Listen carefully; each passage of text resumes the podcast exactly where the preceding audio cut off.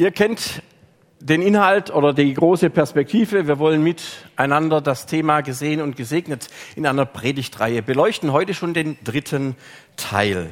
Und wir haben das heute eben genauso genannt, der Mensch denkt und Gott lenkt.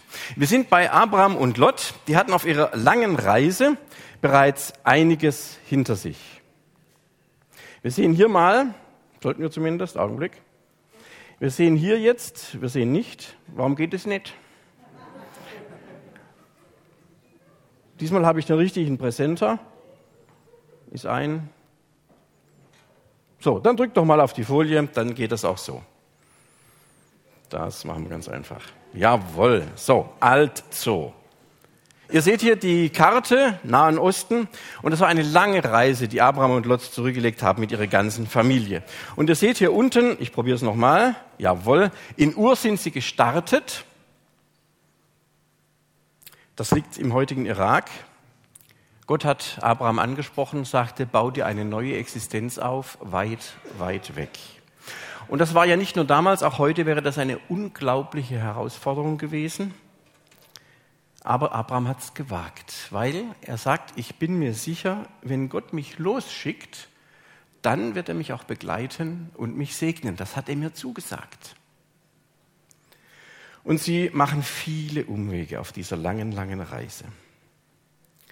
Sie erleben riskante Situationen. Und eine davon haben wir beim letzten Mal am Sonntag gehört, die Geschichte beim Pharao mit der Frau Sarah, die er als seine Schwester verkauft hat, unter dem Titel Lügen haben kurzen Beine. Und schließlich aus Ägypten kommt die ganze Familie, zu der auch dieser Neffe Lot und seine Familien gehören, mit all den Knechten und Mägden, dem Vieh schließlich in das Land, in das Abraham sich berufen sieht, Kanaan. Im Vers 1 heißt es, nun kehrt Abraham von Ägypten in den Süden Kanaans zurück. Er nimmt seine Frau, wie mag ihr nach all dem Erlebten jetzt gerade zumute sein, und seinen ganzen Besitz mit, und auch Lot ist bei ihm. Und jetzt sind sie hier auf der Hochebene Kanaans. Das muss man sich mal vorstellen. Sie sind da angekommen, lassen ihre Blicke schweifen in ein weites Land. Sie sehen die fruchtbare Jordanebene unter sich. Überall ist Platz für alle. 20 Kilometer etwa nördlich des heutigen Jerusalems lassen sie sich nieder. Und im zweiten Buch Mose können wir dann lesen, es wird beschrieben als das Land, in dem Milch und Honig fließen. Also was ganz Besonderes. Zum großen Teil lag dieses Gebiet damals jetzt in dem, wo heute Libanon, Israel und Syrien sind. Der Text in Vers 3 und 4 lässt uns wissen, sie waren schon mal früher an diesem Ort namens Bethel, Haus Gottes heißt das übersetzt, bei ihrem Zug Richtung Ägypten. Und hier war es, dass Abraham zum allerersten Mal den Namen Gottes angerufen hat, den er auf diesem Weg etwas näher kennenlernte. Er hat ihm dort einen Altar gebaut, um sich daran zu erinnern, was er mit ihm erlebt hat. Und dieser Altar, der stand offensichtlich immer noch da. Stellen wir uns vor, wie Sie jetzt dastehen, an diesem Ort, Ihre Blicke umherschweifen lassen und sagen, jetzt sind wir angekommen. Jetzt endlich sind wir da, nach allem, was wir erlebt haben. Gott hält sein Wort. Wir wollen es jetzt in Besitz nehmen, wir wollen es bearbeiten.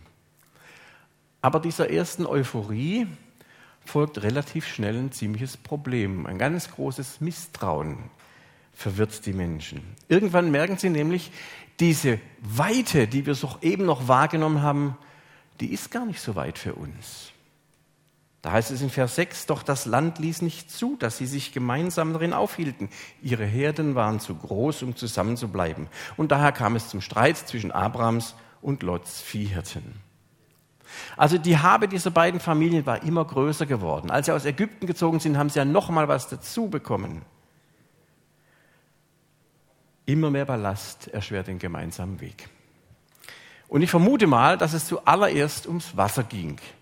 Wüstengegend, große Herden, die Menschen müssen mit was leben, Wasser ist unverzichtbar. Und die Atmosphäre wird unerträglich. Die Atmosphäre ist bereits vergiftet. Wir können feststellen, dass ja auch keine neue Erfindung, wenn Neid und Missgunst regieren, dann geht es nicht mehr um ein gemeinsames Projekt. Dann ist nicht mehr das gemeinsame Ziel wichtig, sondern wer am Ende am besten dasteht, wer das größte Stück vom Kuchen bekommt. Und vermutlich haben sich die Hirten von Abraham und Lot schon nicht nur verbal in die Wolle bekommen. Der Streit droht zu eskalieren. Und jetzt kommt das vor die beiden Clanchefs, Abraham und Lot. Ich glaube, dieses Land ist im Grunde genommen groß genug, um beiden Familien genug Platz zu haben. Vergessen wir bitte nicht, dass das ganze Land für ein Volk verheißen ist von Gott, das so zahlreich ist wie die Sterne am Himmel. Aber die beiden Stämme glauben, es geht nicht. Wir können uns nicht gütlich einigen. Wir haben kein gutes Auskommen mit unserem Einkommen in diesem Land hier. Und ist es nicht so, dass im Grunde auch diese ganze Erde Platz für alle Menschen bieten könnte? Dass die Ressourcen für jeden reichen könnten, wenn nicht Neid, Missgunst, Egoismus Menschen leiten würden? Erleben wir nicht aktuell, dass gerade wichtige Ressourcen wie das Thema Wasser, ich sage nur Privatisierung, oder wie andere wichtige Ressourcen, Erdöl und Erdgas, für enorme Spannungen hier auf dieser Welt sorgen? Es ist ein altes Problem. Droht auch jetzt eine Eskalation? Jeder sieht sich im Recht. Und zwischen unseren beiden Clanchefs hier, Abraham und Lot, ist das Klima ziemlich eisig geworden. Man spricht weniger miteinander als sonst. Vielleicht auch viel mehr übereinander. Ich wage mal eine Vermutung. Kann es sein, dass es hier in dieser Geschichte und auch in allem anderen viel mehr und eher am allerwenigsten um Raum und Land im eigentlichen Sinn geht? Nicht bei Abraham und Lot damals und auch nicht bei uns heute? Geht es nicht vielleicht um ein tief sitzendes Misstrauen, eine Frage mal an mich, an euch, dass der Gott, mit dem wir aufgebrochen sind, nicht in der Lage ist, uns zu versorgen mit all dem, was wir brauchen, in allen Umständen, in jeder Lebenslage, in jedem Bereich unserer Existenz? Geht es um die Angst, dass ich zu kurz komme, wenn ich nicht selbst mir alles nehme, was ich kriegen kann? Geht es um den Drang, ich muss mir etwas nehmen, statt es mir von Gott schenken zu lassen? Wir können uns die Frage stellen, ob die Stelle hier in Bethel, an der Abraham den Namen Gottes einst angerufen hat, zusammen mit den Erfahrungen in Ägypten bei ihm einen inneren Wandel bewirkt hat. In Ägypten war er fixiert auf Sattwerden. In Ägypten war er fixiert auf seine Sicherheit.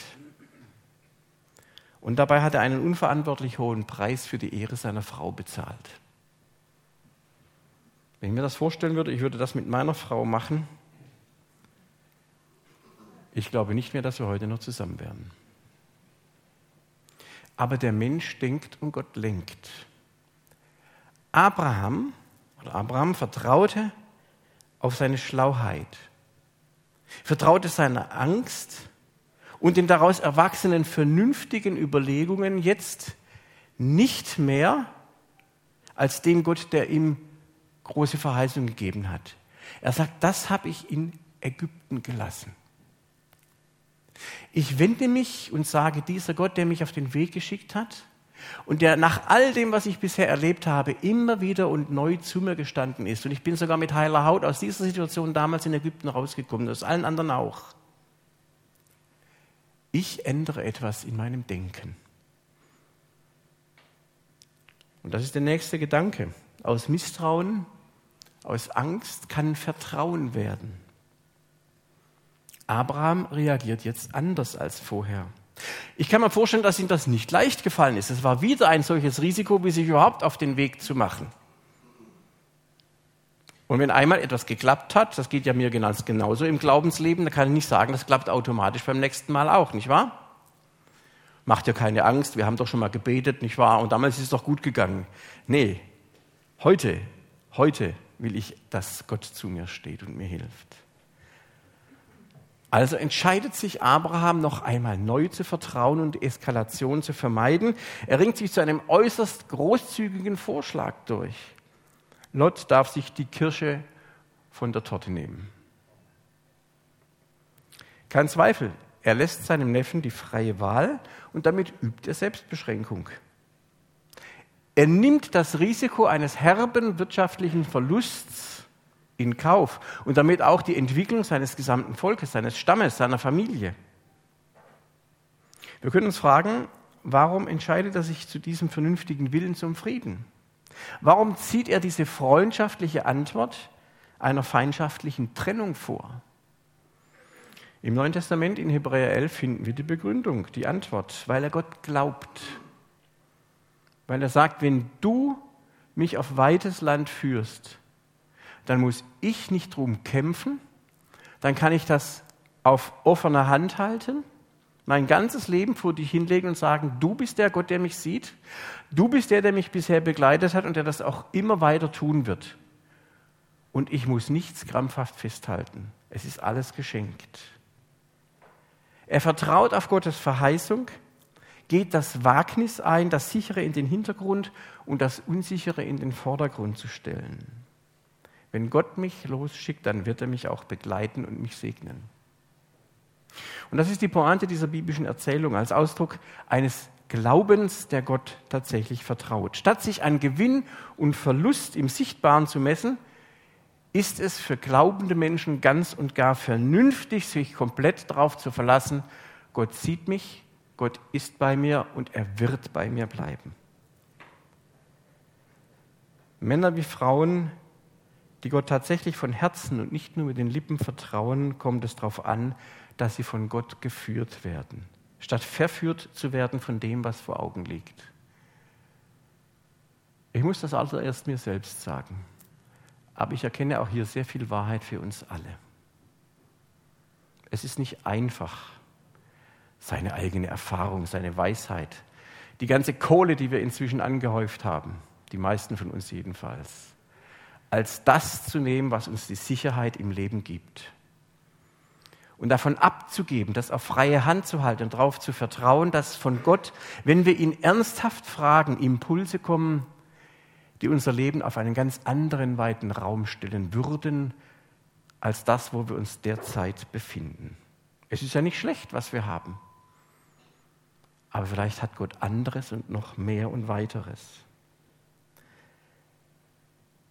Von Gott sich führen lassen, statt verführt zu werden von dem, was wir als unsere Möglichkeiten glauben in der Hand zu haben. Und Lot erliegt genau dieser Versuchung.